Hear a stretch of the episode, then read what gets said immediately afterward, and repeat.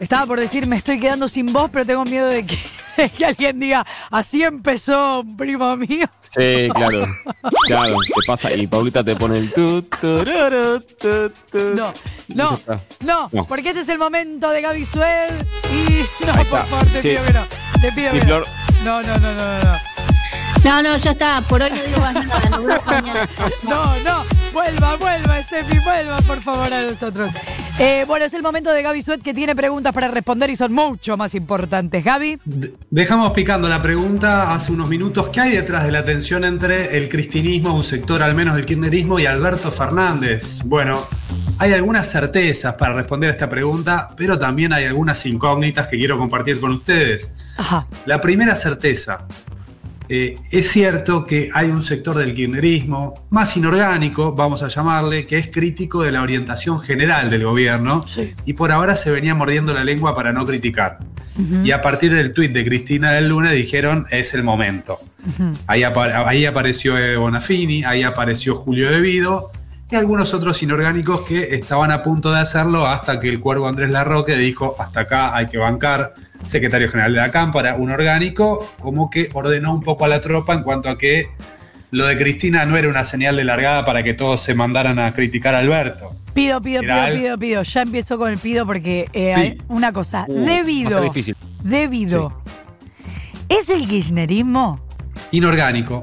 Inorgánico quiere decir eh, que, que no forma parte, pero fue parte. ¿Qué es inorgánico? Escuchame, fue ministro 12 años. Claro, fue. Inorgánico es que, no, es que no considera a Cristina su jefa política. Claro, pero lo que quiero decir es, fue el kirchnerismo. No sé si es el kirchnerismo. Bueno, no responde órdenes de Cristina, Claro. pero eh, es parte del universo kirchnerista y me parece que eso es medio innegable. Ok, Eh, es parte de ese universo político y cultural. Bien. Lo mismo que Eve Bonafini, que tampoco responde a órdenes de Cristina. Ahora, cuando Eve Bonafini opina, bueno, hay un sector del kirchnerismo representado ahí. Sí, Avancemos. avancemos. Sí, Hay otra certeza, que es que el kirchnerismo, más en general esto, no, no, no ya de los inorgánicos, es crítico de los ritmos de la gestión. ¿Sí? Ajá. Preferían que el gobierno fuera más rápido en algunos temas.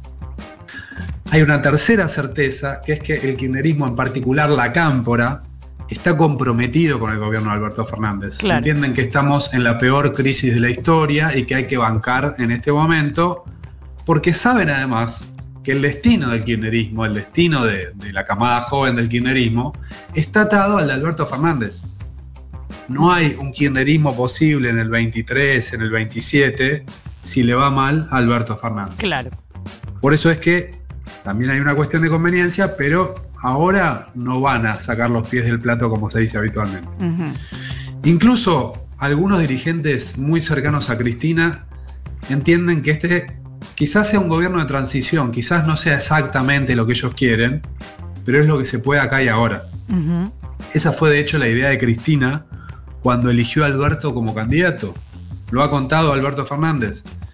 Cristina le dijo, yo puedo ganar, pero no puedo gobernar, Sí. porque hacía falta formar una coalición más amplia y dialogar con sectores a los que ella no tenía llegada. Eh, un poco la foto de la semana pasada eh, apunta a eso, a entablar un vínculo con otros sectores a los que Cristina no puede llegar ni está dispuesta a sentarse en la misma mesa. Entonces ahí aparece la primera incógnita.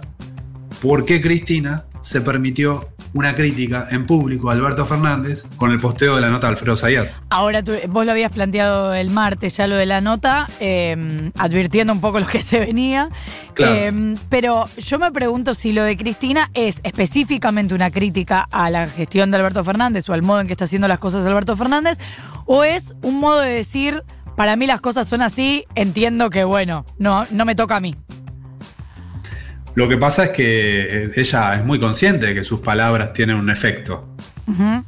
Sí, Eh, claro. Y entonces hay que preguntarse, bueno, ¿por qué lo hizo así? Bueno, cuando Claro. hace una crítica en público a alguien como Cristina, busca mandar un mensaje.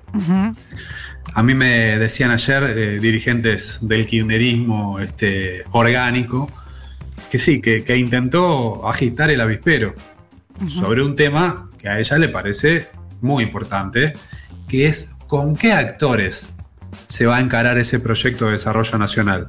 Y ella está diciendo, con esos actores del 9 de julio, no. O al menos no con esos como actores centrales. Y acá, ¿qué es lo que queda en evidencia? Que ella quiere incidir en el rumbo general del gobierno. Es la accionista mayoritaria. Eh, ve que sobre el presidente, digo, de, esta- de este frente de todos, Sí. eh, ve que sobre el presidente incide en muchos sectores. La idea del acto del 9 de julio seguramente se la llevó alguien, Alberto Fernández, eh, y Alberto Fernández compró, no, no- no como, como un tipo este, sin, sin capacidad de discernimientos, pero lo que digo es que a un presidente recibe presiones, propuestas, eh, sugerencias todos los días para incidir sobre el rumbo general del gobierno, Sí. de adentro, de afuera, de empresarios, de sindicalistas. Y ella decide o muestra con esto que ella también está jugando ese juego. Claro que eh, nos seguimos preguntando por qué en público, Claro, por qué ¿qué lo hizo de pasó? esa forma. ¿Habrá pasado Bueno. algo puertas adentro? Y habría que pincharles el Telegram para saber porque de esa mesa chica se conoce muy poco. Claro. Está claro que quiso mandar un mensaje. Un mensaje hacia los de adentro también. Hacia los propios de decir, esta para mí es la posición y eh, abre un debate. Eh, ¿Qué dicen en la Casa Rosada? Bueno, reconocen que a esa foto del 9 de julio le faltó gente. Eh, le faltaron, por ejemplo, dirigentes de organizaciones sociales y de las pymes. Claro. Pero dicen, tampoco podemos eh, armar una salida sin los actores del G6, los empresarios más importantes que sí estaban presentes en esa foto. Y que además lo que muestra esa foto es la capacidad de diálogo de Alberto Fernández con los que están en la vereda de enfrente, algo que Cristina no puede lograr. Claro. Justamente por eso está ahí. Claro. Ahora, esto abre también otra incógnita, otra pregunta. ¿A qué juega Máximo Kirchner? Porque Máximo estuvo reunido con empresarios de ese mismo establishment el mes pasado, junto con Sergio Massa. Participó después de la teleconferencia con la oposición, con Alfredo Cornejo, por ejemplo, que firmó el documento sobre el crimen de, Fa- de Fabián Gutiérrez. Sí. Entonces ahí se abre también una, una pregunta sobre si hay un juego diferente entre Cristina y Máximo. Entonces ya eso corre un poco del centro de la escena la diferencia con Alberto Fernández. Eh, bueno, son preguntas nada más, pero a modo de conclusión, sin intentar responder esos eh, interrogantes, digo, la búsqueda de equilibrios se le está volviendo demasiado trabajosa a Alberto Fernández, al gobierno. Como que el proceso de decisión está afectando al resultado final. Claro, casi que el trabajo del gobierno de Alberto Fernández es solamente el equilibrio. Claro, sí. Es eh, gestos, una concatenación de gestos Claro.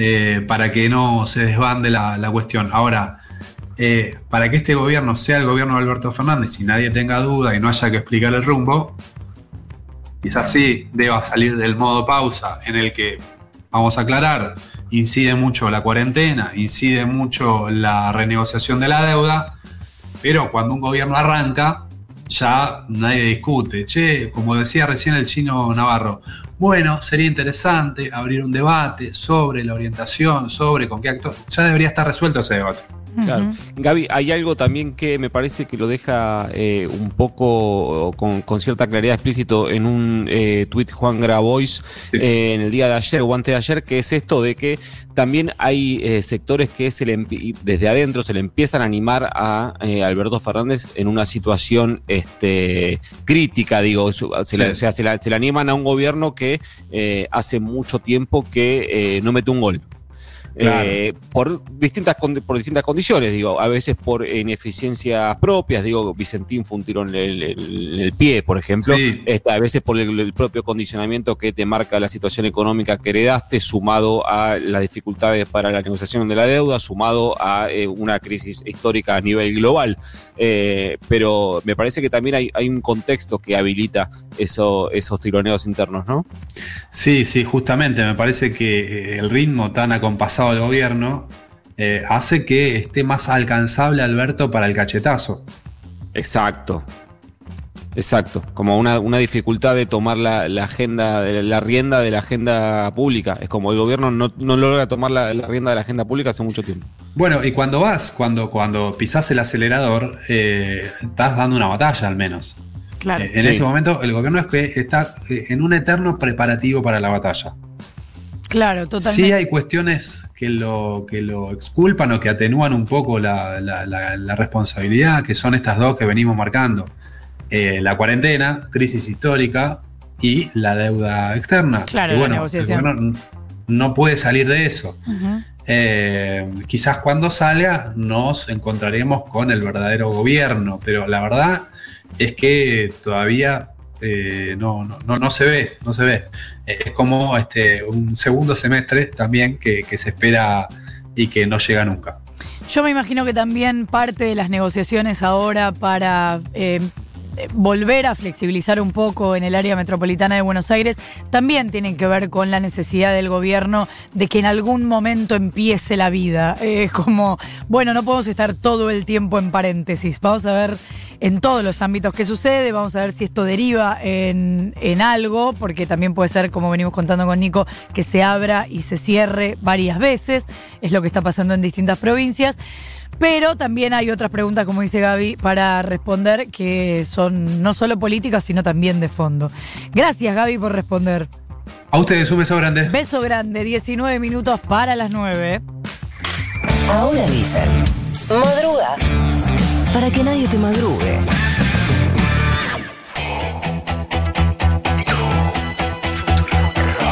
Futurock. El 73.12 de tu, de tu dial. There comes a time when we heed a certain En el mundo hay mucha utopía con gusto a Botox. Por suerte, también hay algunas buenas causas. There are people dying. Entra a futurock.fm barra comunidad y asociate ahora el aporte de miles de oyentes para crear una voz colectiva. Comunidad Futurock, de tu lado del mundo. Ya está a la venta el fraude más hermoso de Fito Mendonza Paz.